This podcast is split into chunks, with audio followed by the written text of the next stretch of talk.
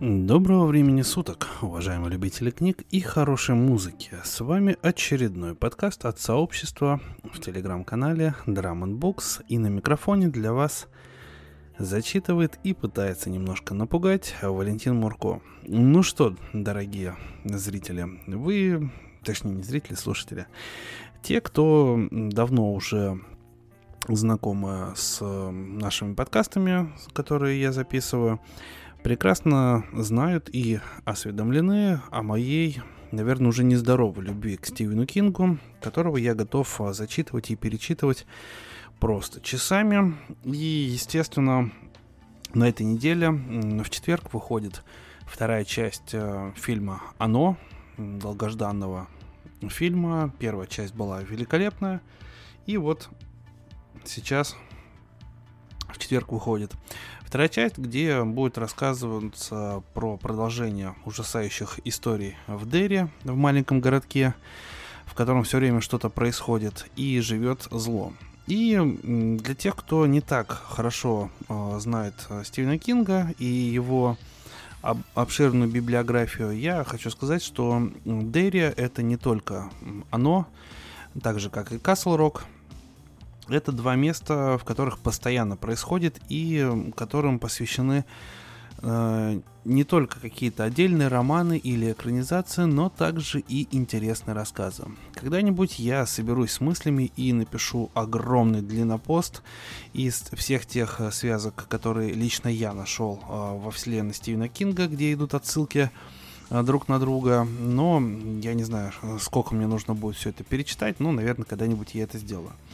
И сегодня, в преддверии выхода фильма «Оно 2», я решил себе не отказать в удовольствии и прочитать один любопытный рассказ. Даже если он получится коротким, э, что-то добавлять сверху я не хочу, потому что э, потому что я считаю, что вот э, сегодня должен быть один рассказ конкретный.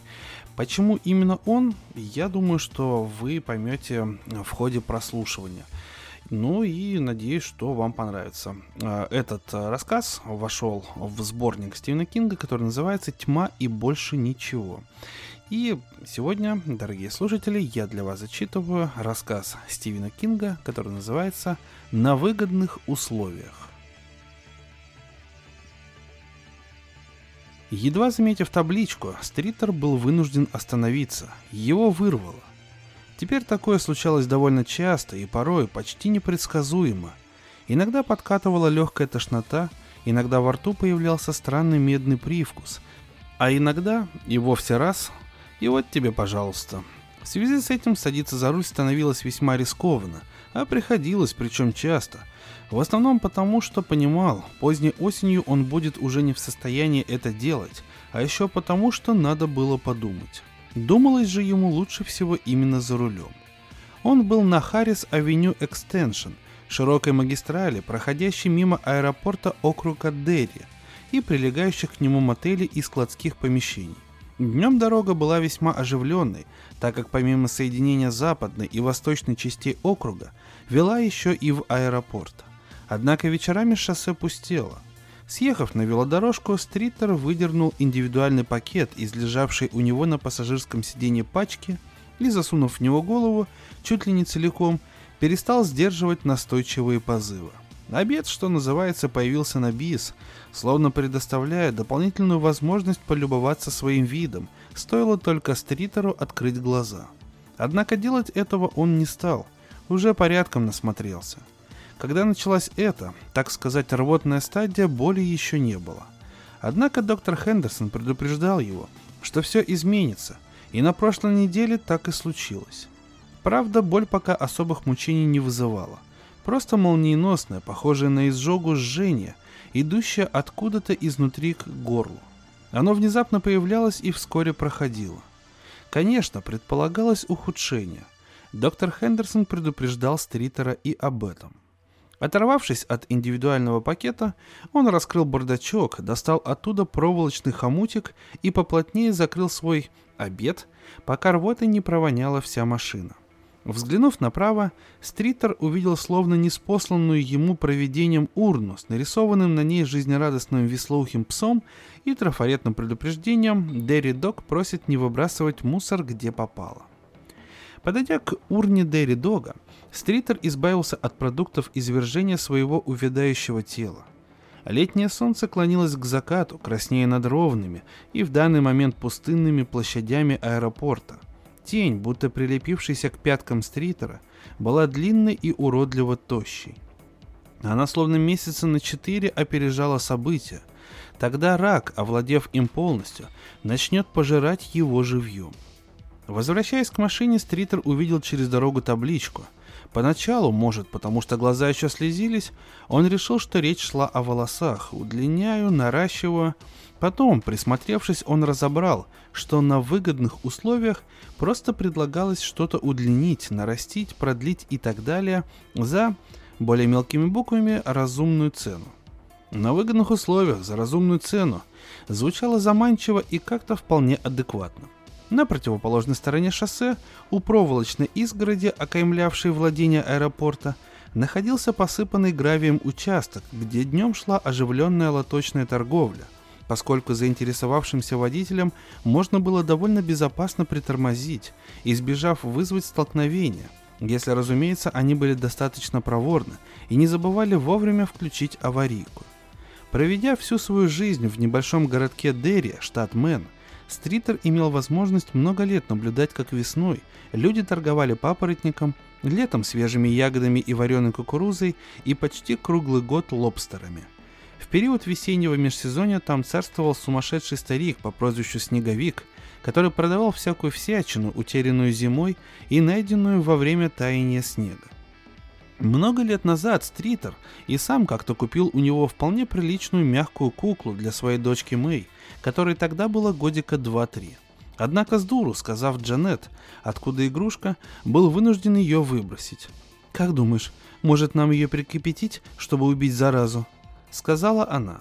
Просто диву даюсь, как умный человек может делать такие глупости.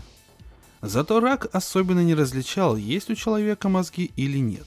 Умный или глупый, но Стритер, можно сказать, уже смирился с тем, что покидает поле и снимает спортивную форму.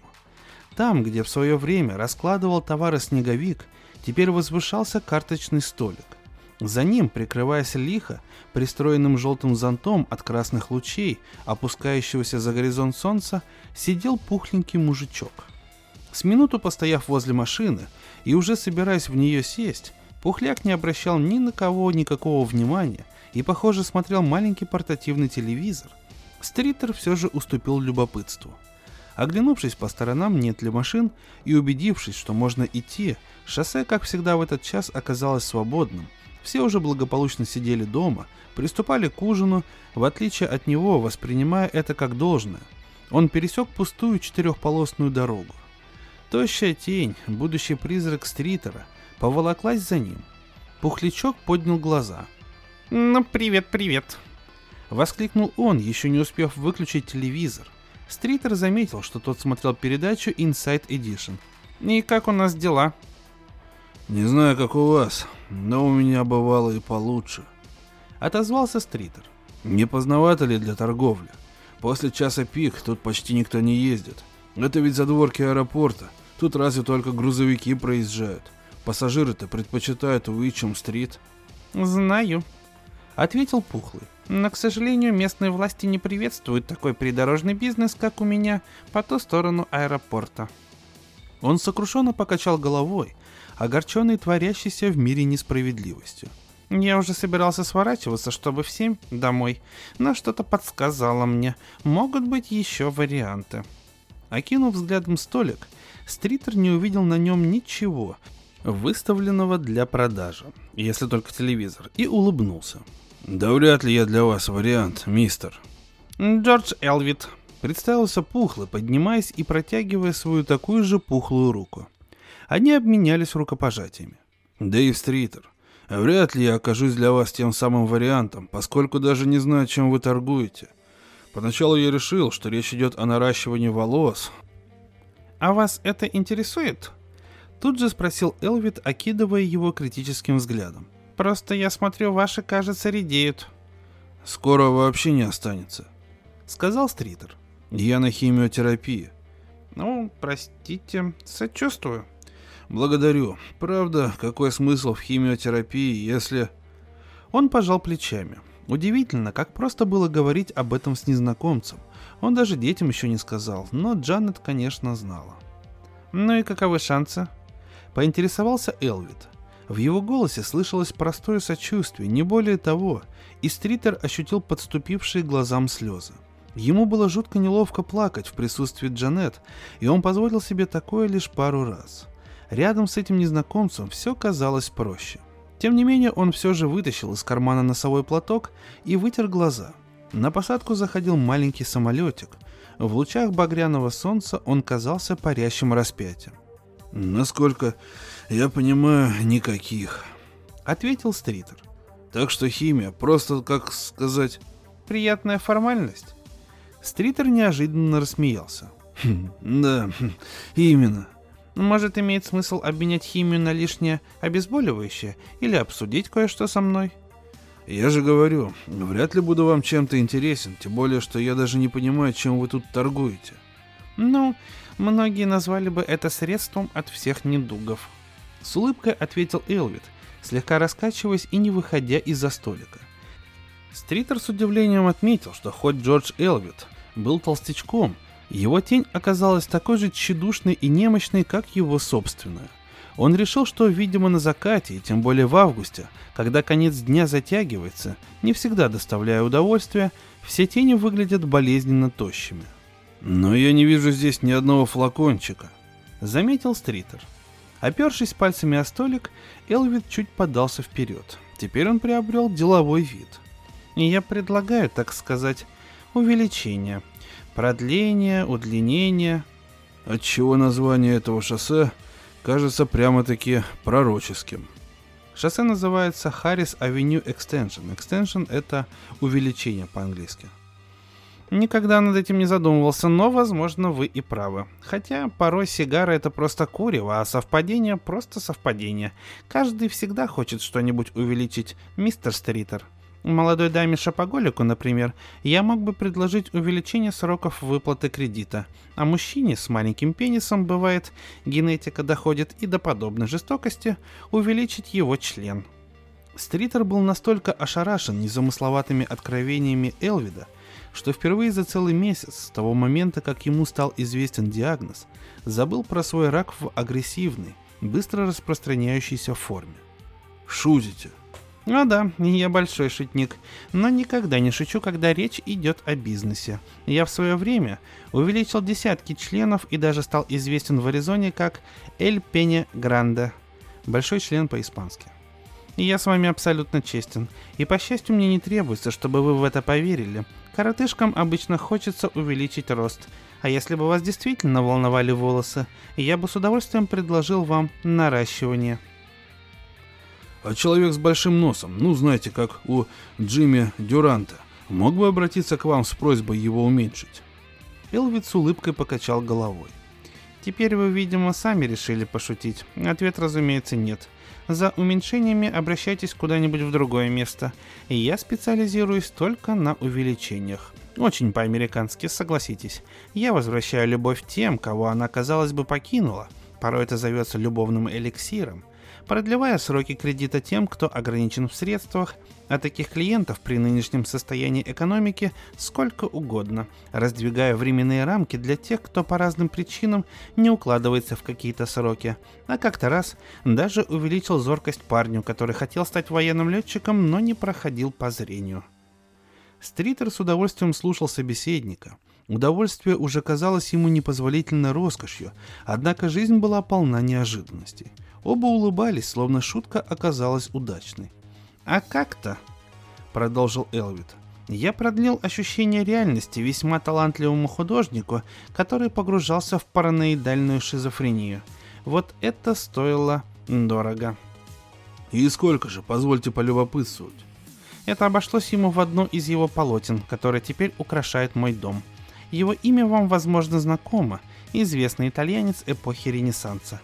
Вы вполне могли изучать его творчество, если у вас в колледже был курс искусствоведения. Продолжая улыбаться, Стритер все же сделал шаг назад. Так, на всякий случай. Уже вроде смирившись с неизбежностью смерти, он пока не был готов принять ее прямо сегодня. Да еще и от сбежавшего из Джунипер Хилл, психушки для душевнобольных преступников в Агасте. Так вы хотите сказать, что вы, не знаю, бессмертны, что ли? Ну, я долгожитель, это определенно. Согласился Элвин. Вот думаю, мы и добрались до того, как я мог бы вам помочь. Вы, вероятно, хотите продлить жизнь. Это, я полагаю, невозможно. Подытожил Стритер. Мысленно прикидывая расстояние до своей машины, он соображал, насколько быстро сможет его преодолеть. Возможно, конечно, но за определенную цену. Стритер, немало поигравший в свое время в скрабл, мысленно представил себе варианты, с перестановкой буквок в имени Элвит. В оригинале фамилия героя Элвит, при перестановке букв получается Девил, дьявол-сатана. Мы говорим о деньгах или речь идет о моей душе? Замахав рукой, Элвит для пущей убедительности еще и театрально закатил глаза – Какая там душа? Никогда не слышал о ней, а, как говорится, встретил бы не узнал. Деньги, конечно, как обычно. 15% от ваших доходов на протяжении последующих 15 лет вполне бы меня устроили. Считайте, что это плата за агентские услуги. Именно на такой срок и продлится моя жизнь. При мысли о 15 годах у Стритера защемило в груди. Несбыточная мечта.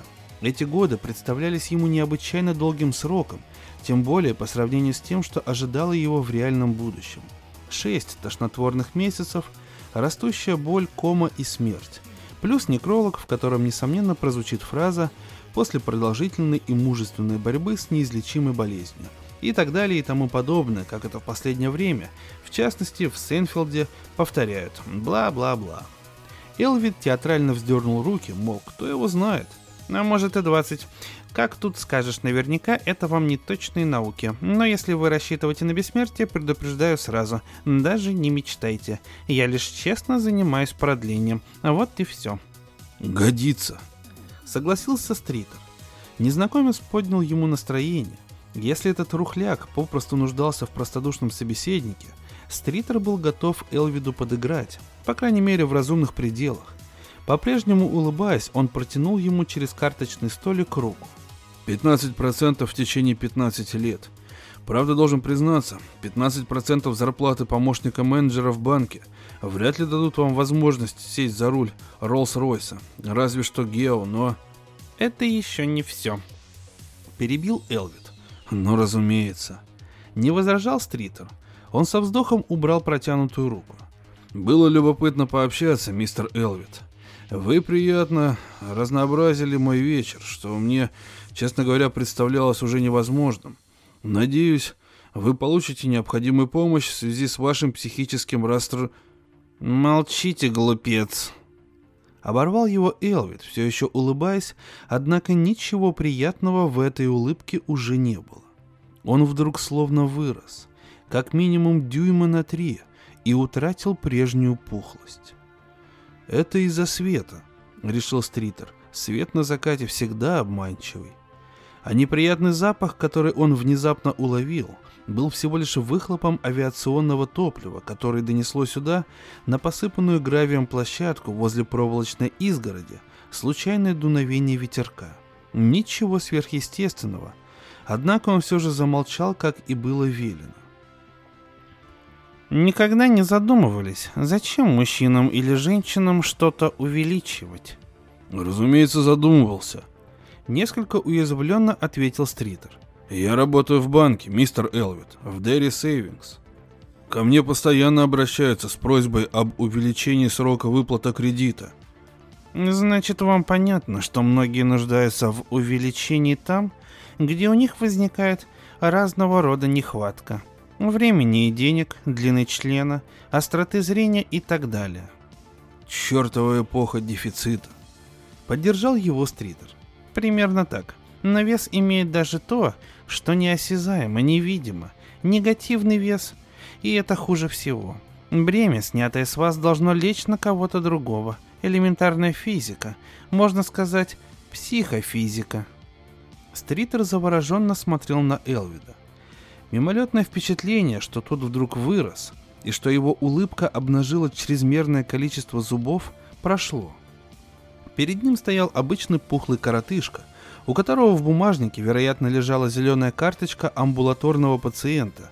Если не из Джуниперхилла, то из Акадского института психических заболеваний в Бангоре, если у него вообще был бумажник.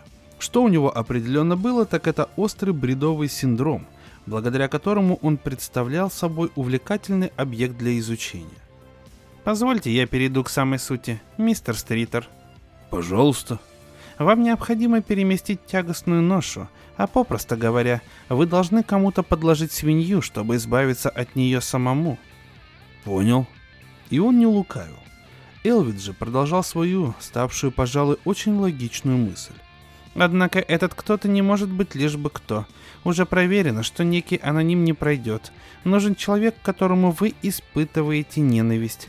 Есть человек, которого вы ненавидите, мистер Стритер. Я здорово недолюбливаю Ким Чен Ира. Ответил Стритер. А еще считаю, что для мерзавцев, которые подорвали эсминец Коул, тюрьма чересчур шикарное место. Правда, я не думаю, что им когда-нибудь... Либо мы с вами говорим серьезно, либо уходите. Оборвал Элвид. Он вновь словно вырос. Стритер даже подумал, не могло ли это быть неожиданным результатом побочного эффекта от лекарств, которые он принимал.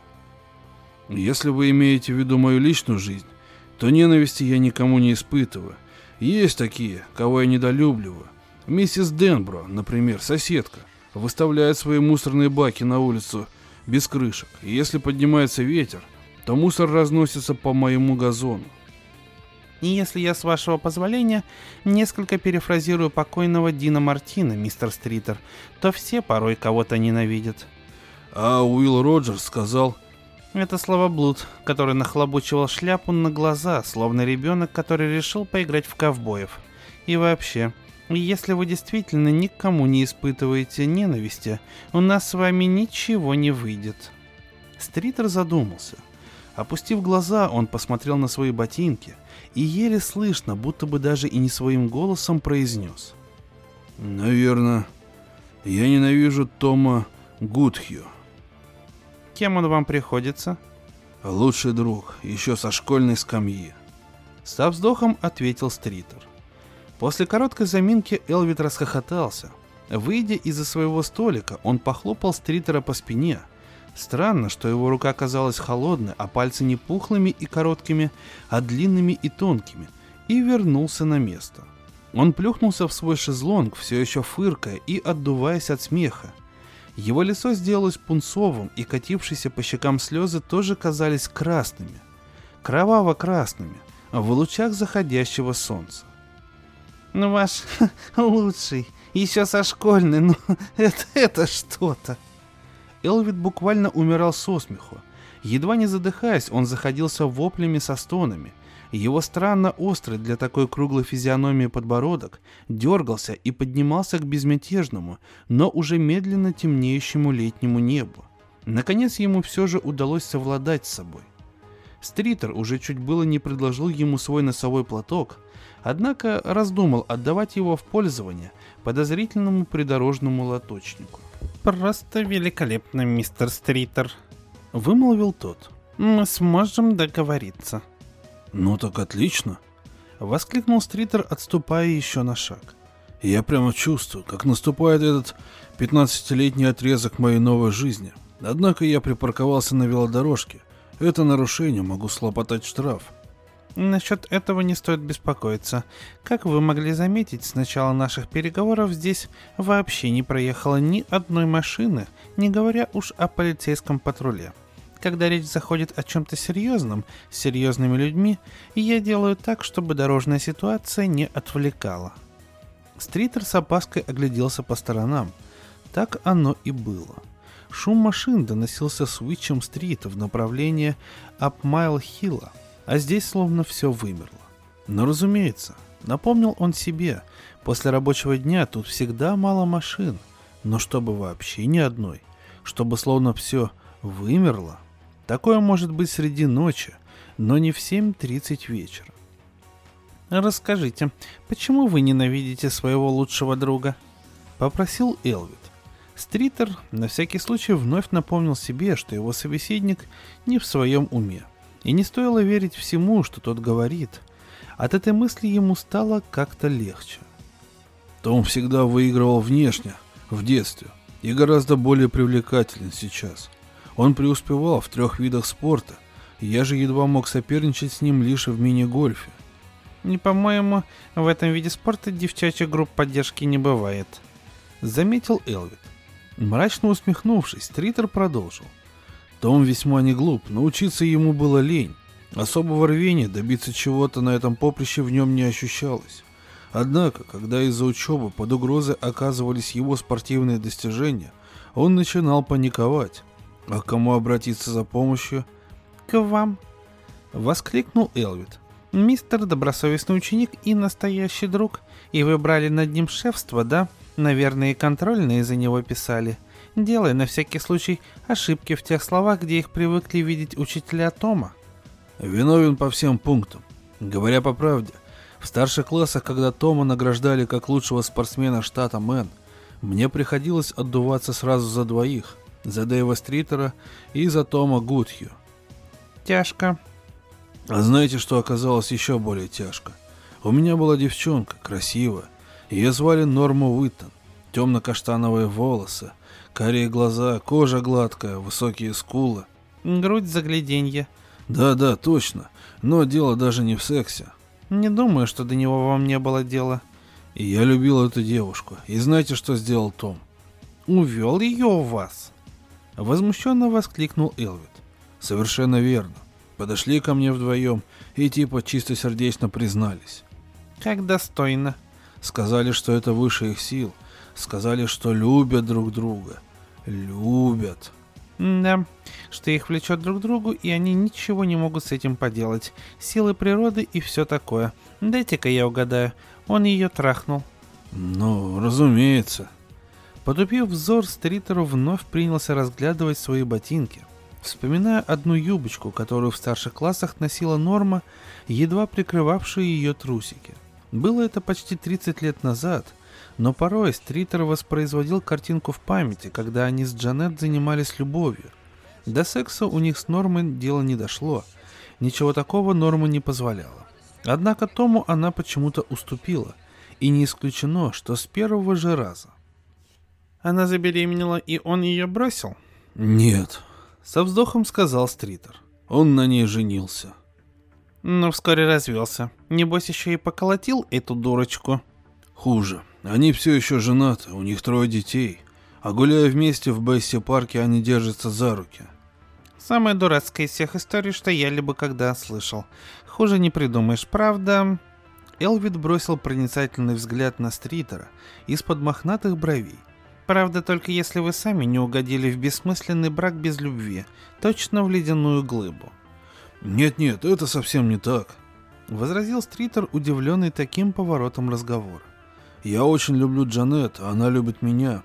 Достаточно вспомнить, с какой необыкновенной стойкостью она переживает рядом, со мной эти тяжелые месяцы моей болезни. Если во Вселенной существует то, что зовется гармонией, нам с Томом повезло со спутницами жизни, несомненно, и все же». «Все же?» Элвид взглянул на него с нетерпеливым ожиданием. Стритер вдруг понял, что впивается ногтями себе в ладони, но вместо того, чтобы расслабить руки, он надавил еще сильнее. Настолько сильно, что почувствовал, как побежала кровь. И все же гаденыш украл ее у меня. Это терзало его долгие годы, и он с удовольствием выкрикнул наболевшее. «Конечно, украл. А вожделенные желания просто так не пропадают, хотим мы этого или нет. Согласны со мной, мистер Стритер?» Стритер не ответил. Он тяжело дышал, словно пробежал ярдов 50 или только что выбрался из уличной потасовки. На его прежде бледных щеках заолели маленькие пятнышки. «Это все?» — поинтересовался Элви тоном участливого пастыря. «Нет». «Выкладывайте до конца, проткните же, наконец, свой гнойник». «Он миллионер. Не должен был им стать, но стал. В конце 80-х, вскоре после наводнения, которое едва не смыло этот город начисто, он решил создать мусорный завод. Правда, обозвал его предприятие по удалению и переработке отходов города Дерри. Так, понимаете ли, благозвучнее. Гигиеничнее. Он пришел ко мне за судой, и хотя в банке проект всем показался неубедительным, я все же протолкнул его. И знаете зачем, Элвит? Разумеется, вы же его друг. Вторая попытка. Потому что вы хотели, чтобы он прогорел и разорился. Именно. Он вбухал все свои сбережения в четыре мусоровоза и заложил дом, чтобы приобрести кусок земли неподалеку от железнодорожной ветки, под свалку, наподобие гангстеров из Нью-Джерси, которые так отмывали свои наркодоходы, а заодно и закапывали трупы. Я счел это безумием и просто не мог дождаться одобрения суда, а он до сих пор по-братски благодарен мне за помощь. Не устает всем рассказывать, как я, рискуя должностью, горой встал на его защиту. Дэйв подставил мне плечо, как в старших классах, говорит он. А знаете, как потом местные дети обозвали эту свалку? Нет. И как же? Гора-помойка. Она выросла до невероятных размеров. Не удивлюсь, если в ней радиоактивные отходы. Хоть она покрыта дерном, везде знаки «запретная зона», а под зеленой травкой крысы наверняка уже построили себе Манхэттен. Кстати, крысы и сами, небось, радиоактивные. Он замолчал, понимая, что монолог звучал нелепо, но это его не слишком волновало. Элвид был безумен и вдруг, вот ужас, Стритер тоже превратился в безумца, по крайней мере, когда речь зашла о его старом приятеле. Да еще... «In cancer veritas», — подумал Стритер. «Давайте-ка подытожим». Элвид принялся подсчитывать, загибая пальцы, которые были вовсе не длинными, а коротенькими, пухлыми и выглядели безобидно, как и он сам. Том выигрывал внешне даже в детстве. О таких атлетических данных, как у него, вы могли только мечтать. Девушка, сидевшая у вас в машине, скромно поджав хорошенькие ножки, вдруг неожиданно раздвинула их для Тома. Он на ней взял да и женился, они все еще любят друг друга, и с детишками, полагаю, у них все в порядке. Здоровые красивые дети. Будто с досады воскликнул Стритер. Одна выходит замуж, другая учится в колледже, третий заканчивает школу. К тому же он еще и капитан футбольной команды. Яблоко от чертовой яблони. Да-да, и как венец всему, он еще и богат. А вам приходится влачить существование, имея какие-то там тысяч шестьдесят в год. Он получил суду, а я премию. Пробубнил Стритер. За прозорливость, так сказать. Но вы, разумеется, рассчитывали на повышение. Откуда вы знаете? Это сейчас я бизнесмен, а когда-то просто сидел на зарплате. А в свободное плавание я отправился, когда меня уволили. И это оказалось лучшим, что со мной произошло. И я знаю, как это бывает. Что-нибудь еще? Пользуйтесь возможностью облегчить душу. Он пьет элитное пиво Spotted Hen. Воскликнул Стритер. В Дерри никто больше не пьет эту претенциозную дрянь. Только он, Том Гудхью, мусорный король. Он ездит на спортивной машине? Вкрадчиво, шелковистым тоном поинтересовался Элвид. Нет, если бы на спортивный, я бы не преминул сказать Джанет, что налицо признаки начала климактерического периода. У него чертов рейндж-ровер. Думаю, имеется кое-что еще. Заметил Элвид. Если я не ошибся, снимите с души и этот камень. У него нет рака. Стритер произнес это почти шепотом. Ему, как и мне, 51, но он, мать его, здоров, как конь. И вы тоже, сказал Элвид. Что? Готово, мистер Стритер. Я могу называть вас Дэйв, раз уж я, по крайней мере, на какое-то время вылечил вас от рака. Вы глубоко безумны. Ответил Стритер, но в его голосе слышалось чуть ли не восхищение. Нет, сэр, у меня нет отклонений, как у прямой линии. И обратите внимание, я сказал на какое-то время. Наши переговоры сейчас на стадии «попробуйте, и вам понравится». Она продлится примерно неделю или 10 дней. Настаиваю, чтобы вы сходили к врачу. Думаю, он ответит значительные перемены к лучшему. Однако это ненадолго. Если только... Если только что? По-приятельски улыбаясь, Элвид подался вперед. Его, казалось бы, безобидный рот был вновь полон зубов и больших. «Я обычно бываю здесь примерно в одно и то же время», — сказал он. «На закате?» «Верно. Многие меня просто не замечают, смотрят сквозь меня и будто бы меня не видят. Но ведь вы увидите, да?» «Разумеется, да, если мне станет лучше», — ответил Стритер. «И принесете мне кое-что». Элвит еще шире улыбнулся, и Стритер увидел нечто жуткое. Слишком многочисленные зубы были не просто чрезмерно большими, они были острыми. Дорогие друзья, здесь небольшое отступление, буквально на полминуты. Дело в том, что вторую часть этого подкаста я записываю на свежем воздухе, на улице, и поэтому некоторые звуки я не смогу вырезать, которые меня окружают. Но вроде бы все спят, тиха подмосковная ночь, так что можно смело записывать подкаст. Итак, продолжаем. Когда Дэйв вернулся, Джанет складывала в комнате для стирки чистое белье. «Ну, наконец-то!» — воскликнула она. «А то я уже начала беспокоиться. Как доехал? Хорошо?» «Да», — ответил он, окидывая взглядом помещение. Тут все иначе, будто он видел сон.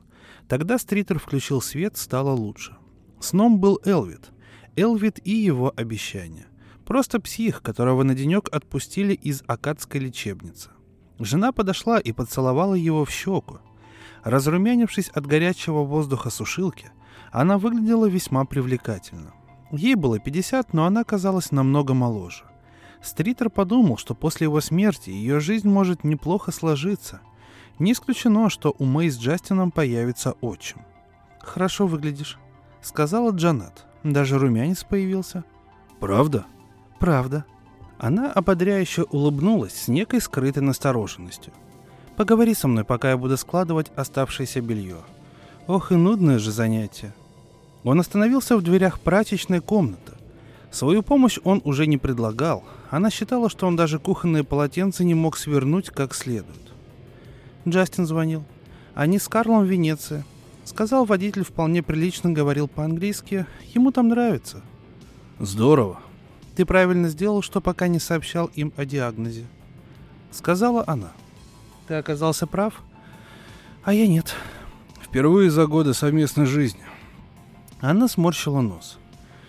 Джаз так ждал этой поездки, но когда он вернется, придется сказать, пожалуй, самое время. И Мэй приедет из Сирспорта на свадьбу Грейси. Имелось в виду Грейси Гудхью, первая дочь Тома и Норма. Карл Гудхью, спутник Джастина, был их вторым ребенком. Посмотрим, ответил Стритер. Один из индивидуальных пакетов лежал у него в заднем кармане, однако он, как ни удивительно, не чувствовал даже малейшего рвотного позыва. Наоборот, ему захотелось поесть, впервые за долгое время. Это совсем ничего не значит, ты же, надеюсь, сам понимаешь. Просто редкий психосоматический подъем. Вскоре они вовсе поредеют. Как и мои волосы. Вслух обронил он. Что, милый? Нет, нет, ничего. Кстати, о Грейсе. Звонила Норма, напомнила, что в четверг их очередь пригласить нас к себе на ужин. Я обещала обсудить это с тобой, но у тебя слишком много работы в банке. Сидишь допоздна, все какие-то проблемы с кредитами и так далее. Я даже засомневалась, появится ли у тебя желание их видеть. Она говорила обычным спокойным тоном, но неожиданно расплакалась, и крупные, как описывают в книжках, слезы переполнив глаза, градом покатились по ее щекам. За время совместной жизни чувства успели порядком притупиться, однако теперь Стритер ощущал их бурный всплеск, как в молодости, когда они с Джанет жили в убогой квартирке на Косут-стрит и иногда занимались любовью на ковре. Он прошел в комнату для стирки, взял у жены из рук рубашку, которую она складывала, и обнял ее. Она порывисто ответила на его объятие. «Как все это жестоко и несправедливо!» — воскликнула Джанет. «Ничего, мы выстоим. Не знаю как, но выстоим». «Непримерно. И начнем с того, что, как обычно, пойдем на ужин к Тому с Нормой». Чуть отпрянув, она посмотрела на него мокрыми от слез глазами. «Ты хочешь им сказать?» «Чтобы испортить вечер? Ни в коем случае». «А у тебя получится поесть, чтобы не...» Приставив губам два пальца, Джанет раздула щеки и скосила глаза, изображая рвотный позыв, и тем самым вызывая у Стритера невольную улыбку. «Насчет четверга не знаю, но сейчас я бы что-нибудь съел», — ответил он. «Может, изобразить что-то типа гамбургера?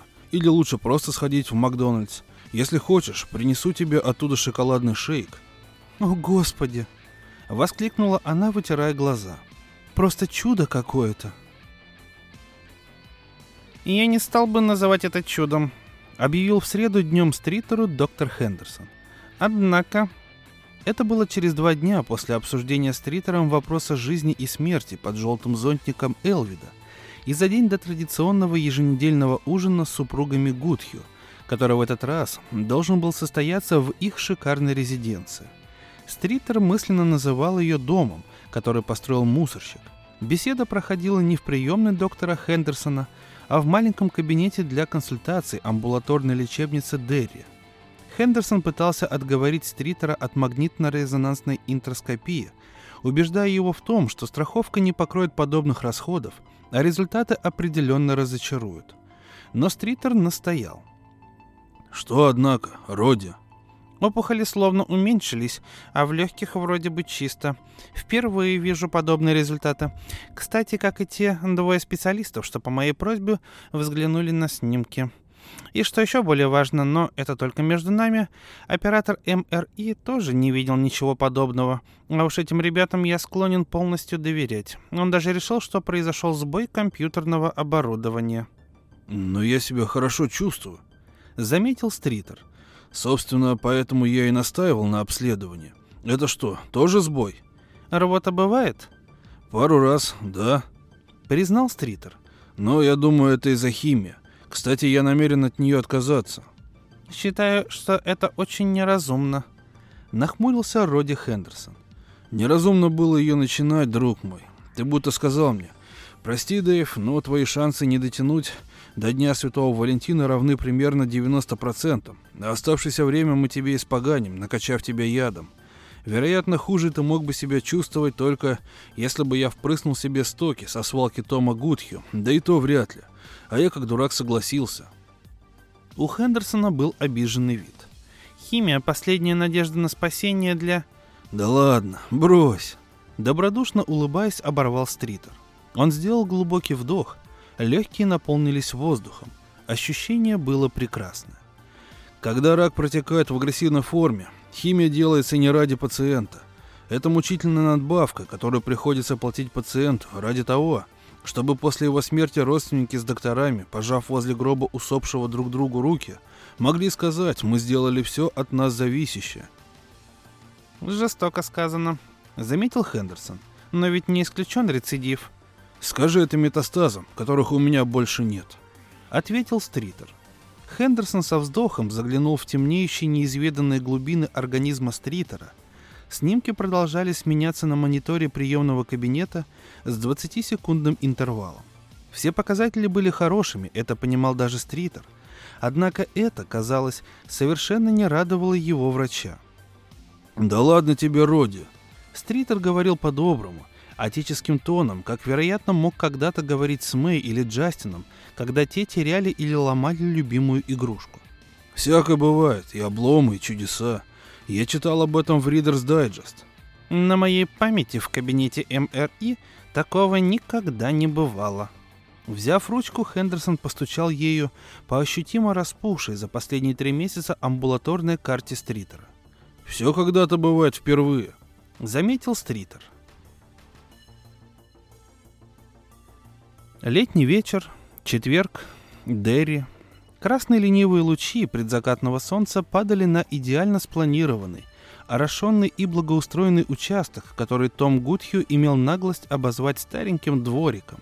Сидя в шезлонге в патио, Стритер слышал звон тарелок и смех Джанет с Нормой, укладывавших посуду в посудомоечную машину. Дворик? Ничего себе дворик! Да это в представлении рядового обывателя целый рай. Там даже был фонтан с мраморным мальчонкой в центре. Почему-то именно этот голозадый херувимчик, разумеется, писающий, больше всего Стритера и раздражал. Он не сомневался, что идея принадлежала Норме. Она в свое время училась в гуманитарном колледже И нахваталось там всяких псевдоклассических претензий. Однако видеть это создание в лучах, клонящегося к закату солнца здесь, в штате Мэн, и понимать, что оно обязано своим присутствием мусорной монополии Тома. А вот и он, легок на помине. Помянить черта. Стритер тут же вспомнил про Элвида. Его Величество мусорный король. Левой рукой прихватил за горлышки пару запотевших бутылочек Spotted Hen. Стройный и подтянутый, в рубашке с расстегнутым воротом и потертых джинсах, с отблеском вечерней зари на худощавом лице, том Гудхью выглядел словно фотомодель, рекламирующая пиво на страницах какого-нибудь журнала. Стритер даже мог представить себе эту картинку. «Живите полной жизнью, пейте Spotted Hen». Решил, что ты не откажешься еще от одной, раз твоя очаровательная супруга не против сесть за руль», — сказал Том. «Спасибо».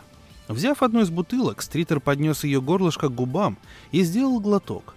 Показуха или нет, но вкус ему понравился. Не успел Гудхью присесть, как появился Джейкоб, футболист с тарелкой сыра и крекера. Он был таким же широкоплечим красавцем, как и Том в его годы. Должно быть, девчушки из группы поддержки буквально вешаются ему на шею –— подумал Стритер. «Видно, отбиваться приходится». «Мама подумала, это будет кстати», — сказал Джейкоб. «Спасибо, Джейк. Ты уходишь?» «Ненадолго. Побросаю с друзьями фрисби, пока не стемнеет. Потом позанимаюсь». «Не ходите на ту сторону. Там вырос сумах, ядовитый плющ». «Да знаю. Дэнни еще в младших классах как-то прикоснулся к этой гадости, и так ему стало жутко плохо. Мать даже решила, что у него рак». «Ух ты!» — воскликнул Стритер. Поезжай аккуратно, сынок, без лихачества. Не волнуйся. Положив отцу руку на плечо, парнишка без тени смущения, что не оставалось незамеченным стритером, поцеловал его в щеку. Помимо здоровья, роскошной жены и нелепого писающего Херувима, у Тома был 18-летний красавец-сын, который считал вполне естественным перед уходом к своим дружкам подойти и поцеловать отца. «Он хороший парень», не без гордости сказал Гудхью, глядя вслед сыну, вошедшему в дом. Упорно занимается, старается. Не то, что его отец в молодости. Мне повезло, что рядом оказался ты. Нам обоим повезло. С улыбкой отозвался Стритер. Положив мягкий кусочек сыра бри на печенье, он отправил все это в рот. «Я рад, что вижу, как ты ешь, дружище», — заметил Гудхью. «В последнее время мы с Нормой уже заволновались. Не случилось ли чего с тобой?» «Все в порядке», Лучше не придумаешь», — ответил Стритер, делая очередной глоток вкусного и, несомненно, дорогущего пива. «Правда стали проявляться залысины. Джанет говорит, от этого я окажусь более худосочным». «Как раз это, дам, не должно беспокоить», — сказал Гудхью, проводя рукой по своей шевелюре, такой же густой, как в то время, когда им было по 18, и без единого седого волоска. Джанет в свои лучшие дни могла сейчас выглядеть лет на 40, но мусорный король в красных лучах предзакатного солнца выглядел на 35. Он не курил, не злоупотреблял алкоголем и регулярно посещал фитнес-клуб, у которого был договор с банком, где работал стритер. Однако сам стритер подобных развлечений позволить себе не мог.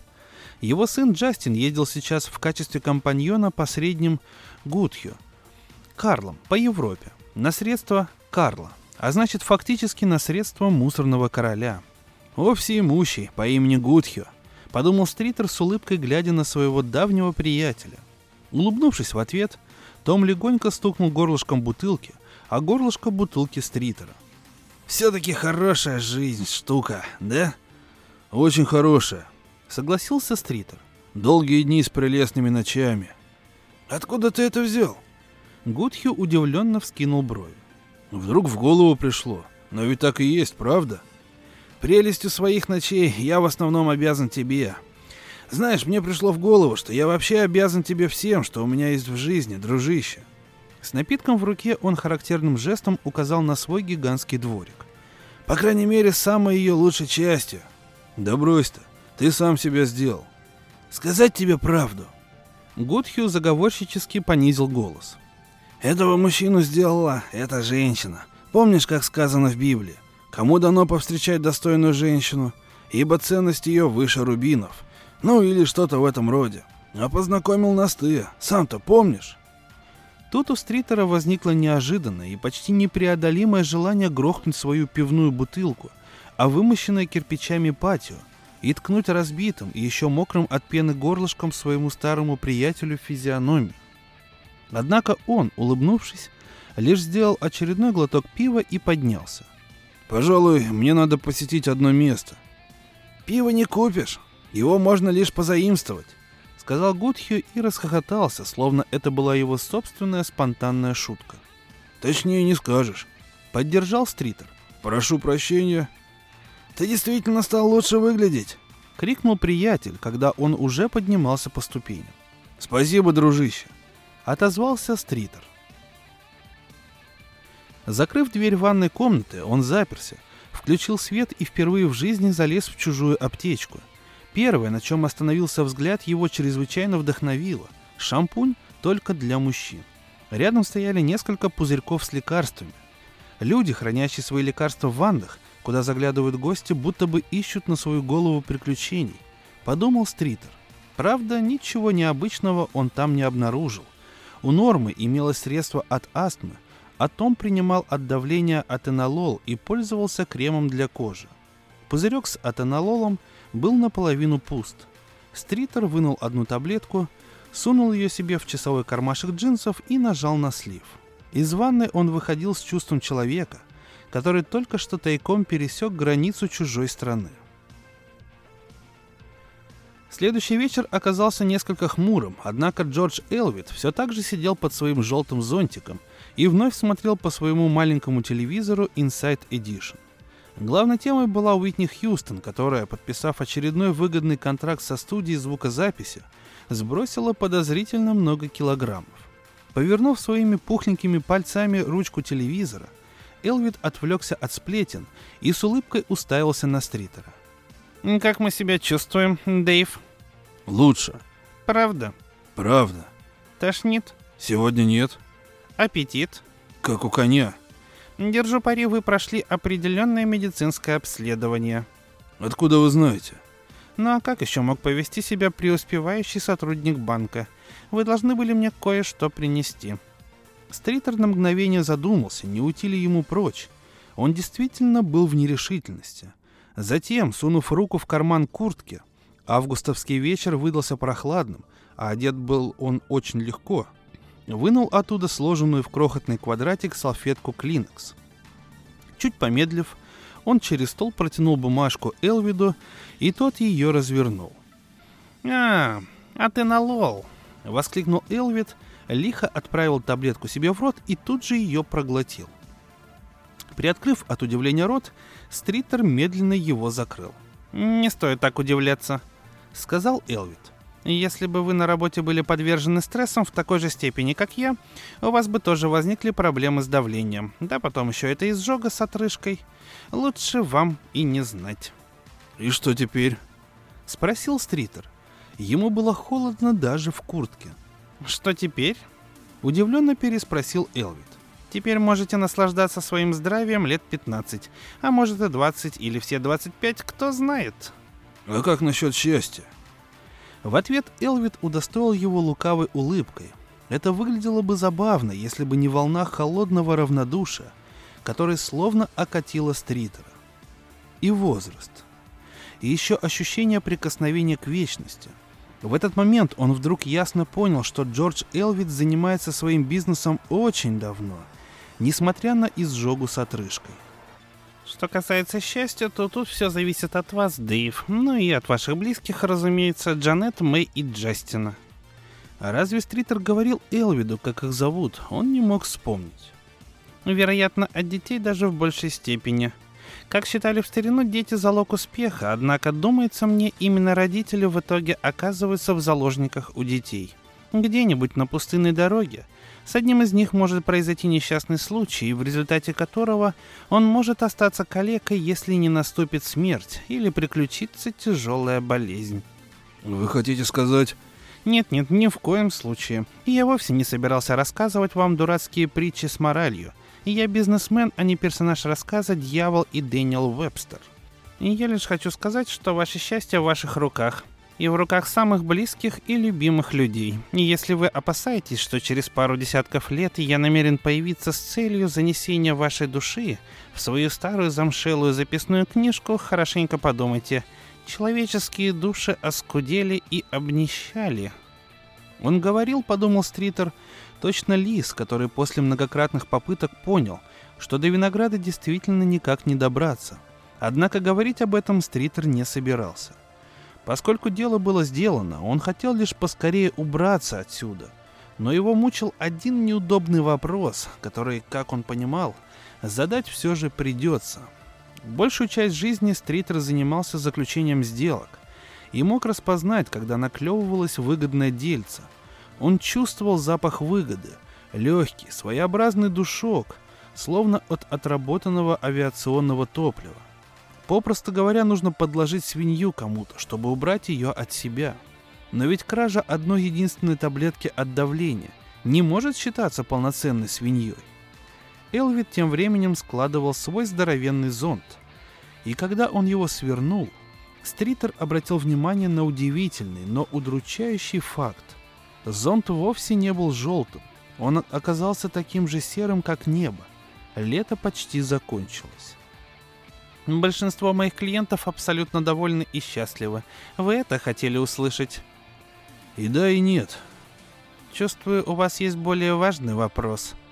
Хотите знать ответ? Бросьте толочь воду в ступе и спрашивайте.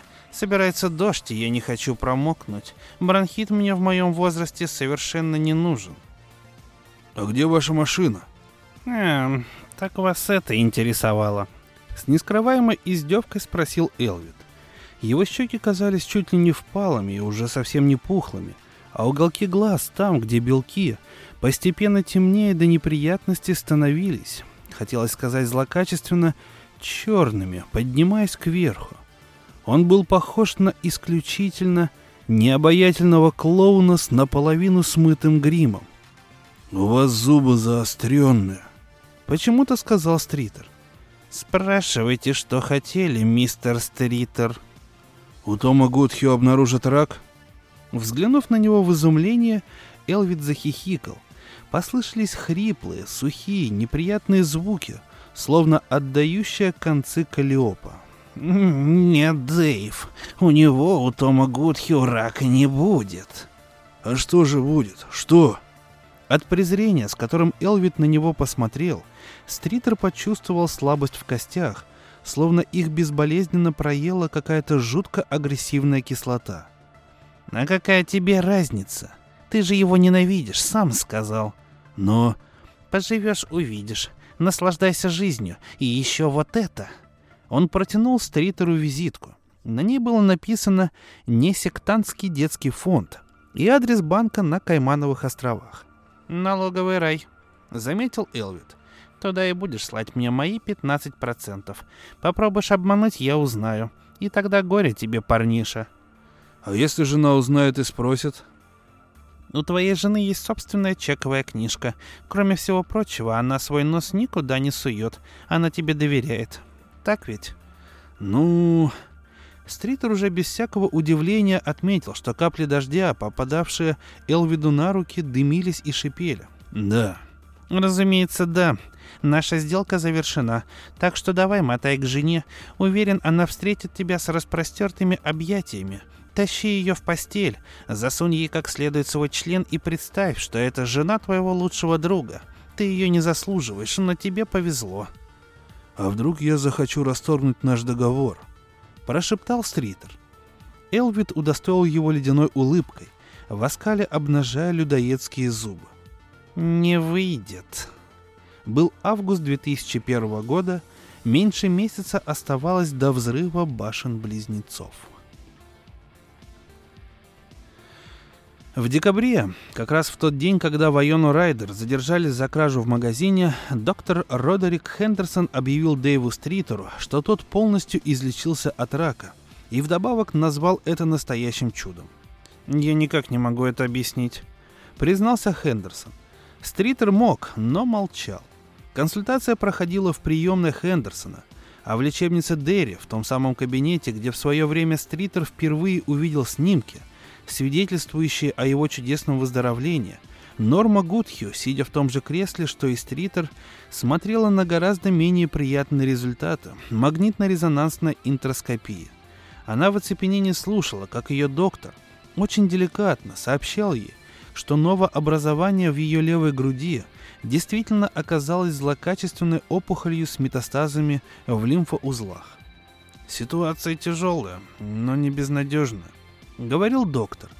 Потянувшись через стол, он взял Норму за руку. Ее рука была холодная. Доктор улыбнулся. «Нам бы хотелось, чтобы вы немедленно начали химиотерапию».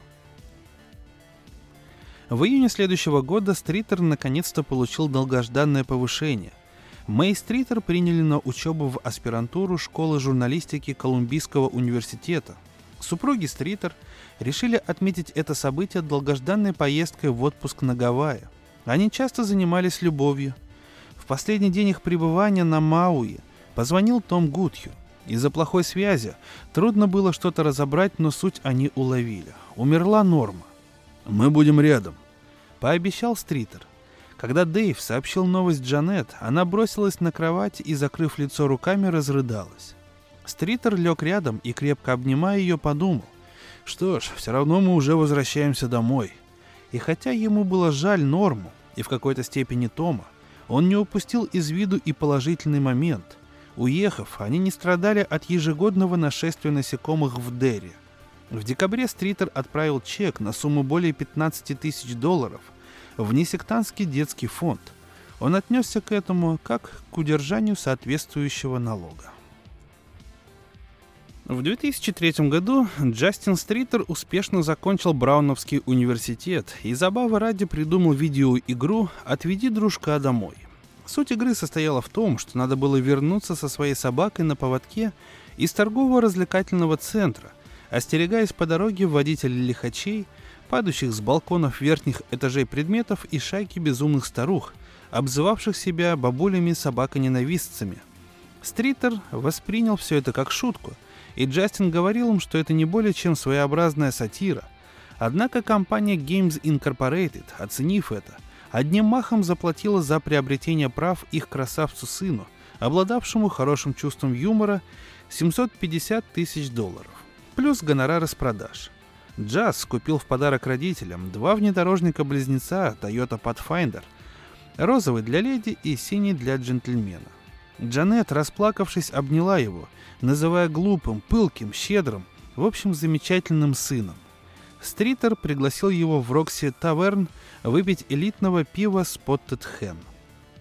В октябре сосед Карла Гудхью по комнате в университете Эмерсона – Вернувшись как-то с занятий, увидел, что Карл лежит на кухонном полу лицом вниз. На сковородке все еще дымился сырный сэндвич. Несмотря на молодость, всего 22 года, с Карлом приключился сердечный приступ. Лечащие врачи обнаружили у него врожденное и вовремя не выявленное заболевание сердца, что-то связанное с тонкостенным предсердием. Карл не умер, его вовремя подоспевший сосед сумел сделать искусственное дыхание – Однако в результате кислородного голодания этот физически крепкий, красивый молодой человек, еще совсем недавно путешествовавший с Джастином Стритером по Европе, превратился в собственную немощную тень.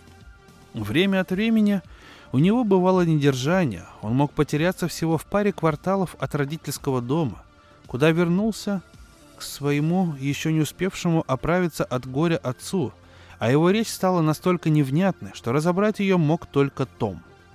Гудхью нанял ему помощника-компаньона. Тот занимался с Карлом лечебной физкультурой и следил, чтобы он вовремя переодевался. А еще раз в две недели компаньон выводил Карла в свет. Традиционным местом таких выходов являлось кафе-мороженое, где Карл неизменно получал свой фисташковый рожок и ухитрялся перемазать им всю физиономию. Тогда спутник терпеливо вытирал его влажными салфетками – Джанет перестала ходить со Стритером на ужины к Тому. Это невыносимо. Как-то призналась она. И дело не в том, что Карл жалок и мочится в штаны. Этот его взгляд, словно он вспоминает, каким был, и никак не может понять, что с ним приключилось. И еще, даже не знаю, в его лице постоянно просматривается некая надежда, от чего у меня возникает чувство, словно жизнь сплошная шутка. Стритер понимал, о чем она, и частенько раздумывал над этим, ужиная со своим старым приятелем. Без нормы ужины теперь состояли из ресторанных блюд, приготовленных, что называется, на вынос. Ему нравилось наблюдать за тем, как Том кормит своего сына-инвалида, и нравилось выражение надежды на лице Карла. Парень словно хотел сказать «Все это сон, и я вскоре проснусь». Джен была права, это казалось похожим на шутку, однако же неплохую – если, конечно, над этим как следует задуматься. В 2004 году Мэй Стритер устроилась на работу в Бостон Глоуб и провозгласила себя самой счастливой в Соединенных Штатах.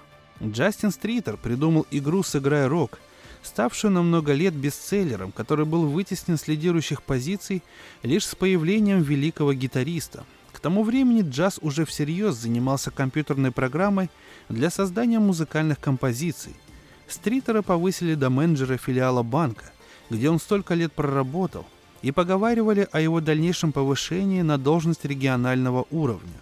Они с Джанет отправились в Канкун и прекрасно провели время. Она стала звать его «Мой зайка». Бухгалтер предприятия Тома Гудхью по переработке мусора присвоил себе 2 миллиона долларов и бесследно исчез. В ходе последовавшей проверки оказалось, что положение у компании весьма шаткое, и что прежний бессовестный бухгалтер, похоже, потихоньку высасывал соки из фирмы в течение долгих лет. «Высасывал?» – удивился Стритер, читая статью в Дерри Ньюс. «Да он отхватывал кусище и глотал не разжевывая, не иначе». Том уже не казался 35-летним. Он выглядел на все 60. И, видимо, осознавая это, перестал подкрашивать волосы. Стритер с удивлением обнаружил, что они с годами не побелели, а приобрели безжизненный серый оттенок зонта Элвида в свернутом состоянии. Такой цвет, подумал Стритер, характерен для стариков, которые сидят на лавках в парках и кормят голубей. Его можно назвать цветом неудачников. В 2005 году футболист Джейкоб, который пришел в умирающую компанию отца, вместо того, чтобы пойти в колледж, где он мог бы учиться на стипендию, полученную за спортивные достижения, повстречал девушку и женился.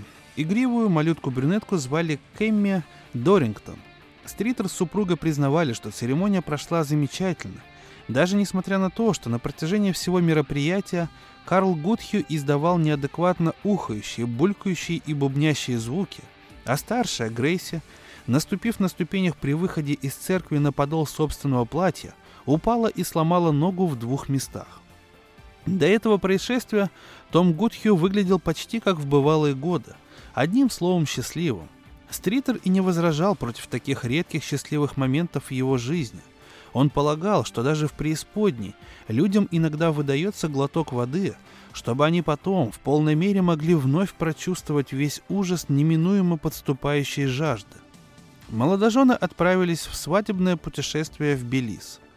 Там наверняка будет без конца лить дождь, решил Стритер. Дождь не лил, однако Джейкоб почти всю неделю пролежал в какой-то захудалой больничке, страдая от сильнейшего гастроэнтерита и морая бумажные подгузники.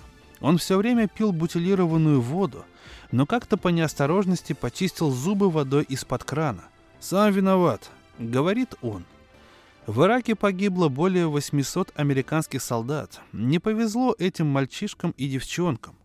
У Тома Гудхью появилась подагра, развилась хромота, и он стал ходить с тростью. В этом году чек, отправленный несектантскому детскому фонду, оказался весьма и весьма внушительным.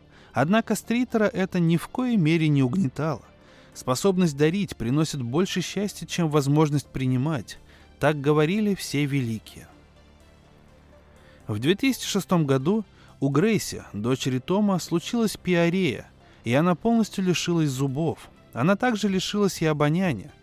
Как-то вскоре после этого, во время традиционного еженедельного ужина Гудхью и Стритера – Мужчины были вдвоем. Верный спутник Карла вывел того в свет.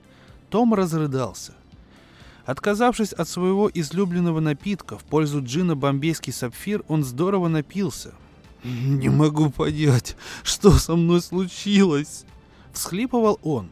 «Я чувствую, даже не знаю, как этот хренов Иов!» Стритер успокаивающе принял его в свои объятия. Он поведал старинному другу, что порой тучи сгущаются, но рано или поздно им непременно суждено рассеяться.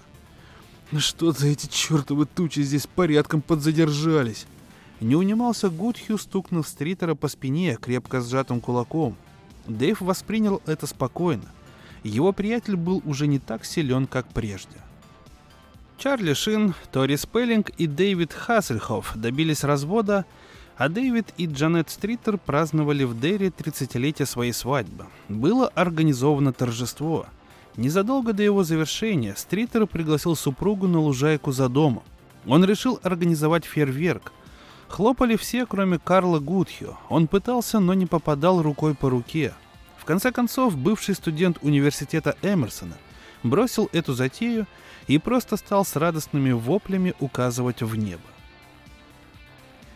В 2007 году Кифер Сазерленд отправился в тюрьму, ему не впервые, по обвинению в управлении автомобилем в нетрезвом состоянии, а муж Грейси Гудхью Дикерсон погиб в автокатастрофе. В тот ряд, где ехал Энди Дикерсон, возвращаясь с работы домой, влетел не справившийся с управлением пьяный водитель. Хорошо, что пьяница оказался не Кифером Сазерлендом. Но плохо, что Грейси Дикерсон была на четвертом месяце беременности и осталась практически без денег. В целях экономии ее супруг в этом году решил не продлевать страховку. Грейси вернулась в родительский дом к отцу и брату Карлу. «Как бы у нее из-за такого несчастья ребенок не родился больным», сказал однажды ночью Стритер после того, как они позанимались с женой любовью. «Шш, как ты можешь?» Ужаснулись Джанет – то, что озвучиваешь, не происходит.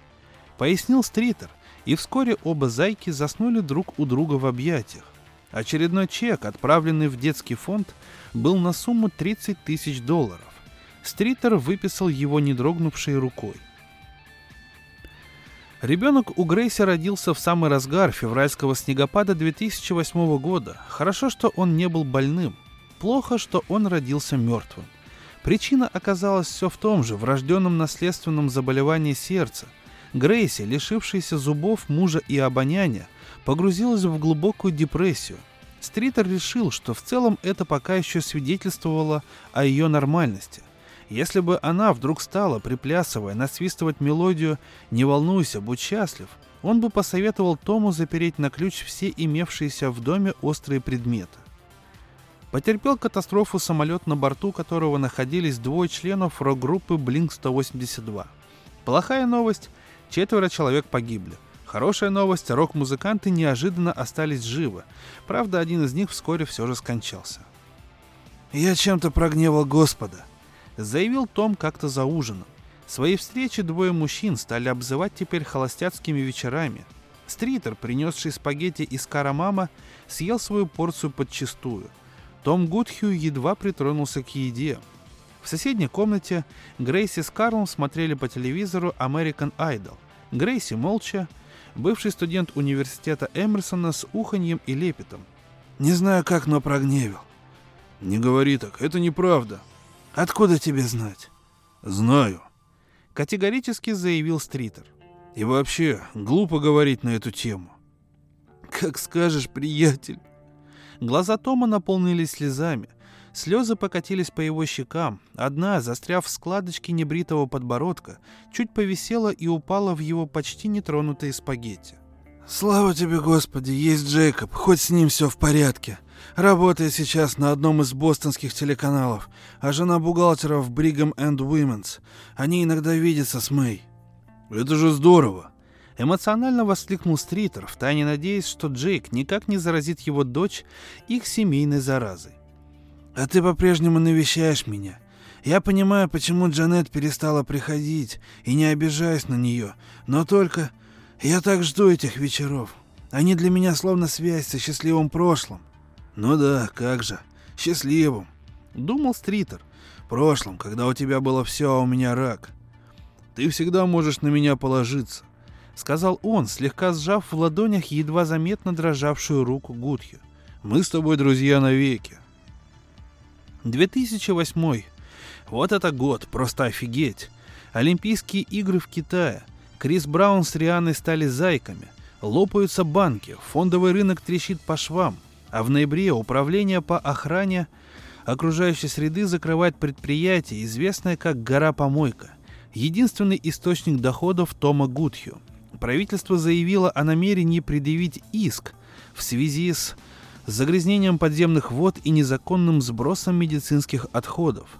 В Daily News говорилось о возможном возбуждении уголовного дела. Частенько по вечерам Стритер проезжал по Харрис Авеню Экстеншн, глядя по сторонам в поисках желтого зонта. Никаких претензий, просто так, перекинуться парой слов. Однако ни зонта, ни его владельца он так и не увидел. Это его несколько расстраивало, но не удивляло. Дельцы, словно акулы, без движения погибают. Он выписал чек и отправил его в банк на Каймановых островах.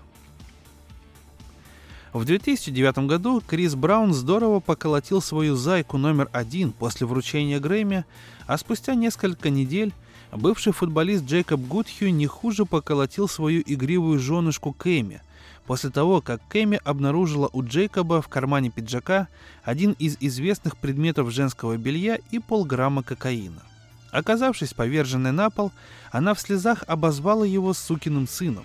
За это Джейкоб пырнул ее в живот мясной вилкой. Тут же опомнившись, он позвонил в службу 911, но дело было сделано. Он в двух местах проткнул ей желудок. Полиции Джейкоб позже признался, что совершил это в беспамятстве. У меня было какое-то затмение. Говорил он.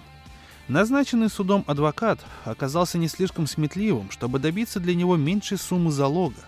Джейк Гудхью с мольбой обратился к отцу, который с трудом мог оплачивать коммунальные счета, не говоря уж о каком-то там дорогостоящем бостонском юридическом даровании, способном похлопотать за его обвиняемое в семейном насилии чада. Гудхью обратился за помощью к Стритеру, который, не позволив своему старинному дружку произнести и дюжины слов из заранее отрепетированного горестного монолога, коротко бросил «Можешь не сомневаться». Он все еще помнил, как давным-давно Джейкоб так естественно чмокнул своего отца в щеку. Оплата судебных издержек и адвокатских вознаграждений давала ему право интересоваться психическим состоянием Джейка, которое внушало некоторое опасение – его мучили чувство вины и глубокая депрессия. Адвокат сообщил Стритеру, что парень, вероятно, получит лет пять, три из которых вполне возможно окажутся условно-досрочными. «Когда выйдет, вернется домой», — размышлял Стритер. «Будет вместе с Грейси и Карлом смотреть American Idol, если программа еще будет идти. Да будет, наверное». «У меня есть страховка», — сказал как-то вечером Том Гудхью. Он сильно похудел, и одежда висела на нем мешком. Его глаза казались безжизненными, у него развился псориаз, и он беспрестанно чесал руки, оставляя на белой коже длинные красноватые полосы. «Я бы покончил с собой, если бы знал, что мне удастся выдать это за несчастный случай». «Я не хочу этого слышать», — ответил Стритер. «Все изменится».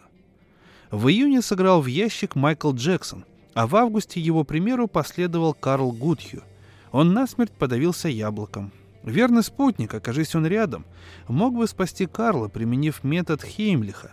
Однако с компаньоном, ввиду нехватки средств, распрощались 16 месяцами ранее. Грейси слышала издаваемые Карлом характерные звуки, но, по ее словам, решила, что это просто его обычная хрень. Хорошо, что у Карла тоже была страховка. Сумма хоть и маленькая, но достаточная, чтобы его похоронить. После похорон том Гудхью всю дорогу скулил, цепляясь за своего старинного приятеля в поисках поддержки. У Стритера возник благородный порыв. Отыскав адрес студии Кифера Сазерленда, он отправил ему большую книгу АА. А. Он понимал, что большая книга, скорее всего, отправится прямиком в мусорный контейнер вместе с бесчисленным множеством ей подобных, присылаемых Сазерленду на протяжении долгих лет, но всегда оставалась надежда. В жизни есть место чуда – Большая книга АА – это имеется в виду книга общества анонимных алкоголиков. 12-шаговый метод избавления от алкоголизма и других пагубных пристрастий. Как-то по летнему жарким вечером в самом начале сентября 2009 года Стритер с Джанет оказались на дороге, проходившей за аэропортом Дерри. На посыпанной гравием площадке у проволочной ограды никого не было. Дэйв припарковал свою необыкновенной синевы Toyota Pathfinder – и одной рукой обнял жену, которую с годами любил все сильнее и сильнее. Солнце красным шаром клонилось к закату. Повернувшись к Джанет, он увидел, что она плачет. Бережно взяв ее за подбородок, он повернул ее к себе и нежно поцеловал, мокрое от слез лицо. Она ответила ему улыбкой. «Что с тобой, милая?» «Я просто подумала про Гудхю. Не помню, чтобы кому-то так не везло». «Не везло?» Она усмехнулась. «Да тут какая-то самая настоящая черная напасть». «Пожалуй. Однако такое происходит постоянно. Ты знала, что одна из погибших во время мумбайских террористических актов оказалась беременной? Ее двухгодовалый ребенок жив, но избитый малыш был на волосок от смерти, а... Шш. Она приставила два пальца к губам. «Не могу. Хватит. Жизнь жестока и несправедлива, и мы это знаем». «Но это же не так», — серьезно возразил Стритер. В лучах заката на его лице обозначился здоровый румянец. «Взгляни на меня. Было время, когда ты и не предполагала, что я доживу до 2009-го. Разве нет?» «Да, но...» «Я наш брак крепок, точно дубовая дверь, или я ошибаюсь?» Она покачала головой. Он не ошибался. «Ты начала на внештатной основе писать в Daily News. Мэй вовсю успешно сотрудничает с Бостон Глоб, а наш сын в свои 25 настоящий мультимедийный кудесник. Она вновь заулыбалась, и Стритл был рад. Он не выносил, когда она грустила. Жизнь такая, какая есть. Мы точно кости в стакане. Сначала нас трясут, а затем мы катимся по сукну. У кого-то выпадают сплошные семерки, а у кого-то лишь двойки. Просто мир так устроен. Она обняла его. «Люблю тебя, милый. Ты всегда во всем видишь светлую сторону». Стритер скромно пожал плечами. «Закон средних чисел благоволит оптимистам. Тебе любой банкир об этом скажет. Все в конечном итоге имеет тенденцию уравновешиваться». В зоне видимости над аэропортом показалась мерцающая на фоне темнеющей синевы Венера. «Загадывай желание», — скомандовал Стритер. Рассмеявшись, Джанет покачала головой. «Чего же мне еще желать? Все, чего бы я хотела, у меня уже есть». «И у меня тоже», — отозвался Стритер. Однако, поймав глазами Венеру, он сосредоточил на ней свой взгляд и пожелал большего. Ну что ж, дорогие друзья, как мне кажется, отличный рассказ, да. Я думаю, что те люди, которые любят Стивена Кинга или хотя бы немножко о нем слышали, естественно, естественно, за эти практически полтора часа успели встретить одного старого знакомого с очаровательной улыбкой, ну и в целом вновь окунуться в неизменную атмосферу Дерри, где все время происходит какая-то чертовщина. Я всех э, фанатов Стивена Кинга от души поздравляю с выходом второй части э, фильма «Оно», но в четверг уже выйдет. Ну и надеюсь, что ваше настроение будет великолепным и оставайтесь на волнах Drum Books. Для вас этот подкаст, как всегда, зачитал Валентин Мурко и до новых встреч, дорогие слушатели.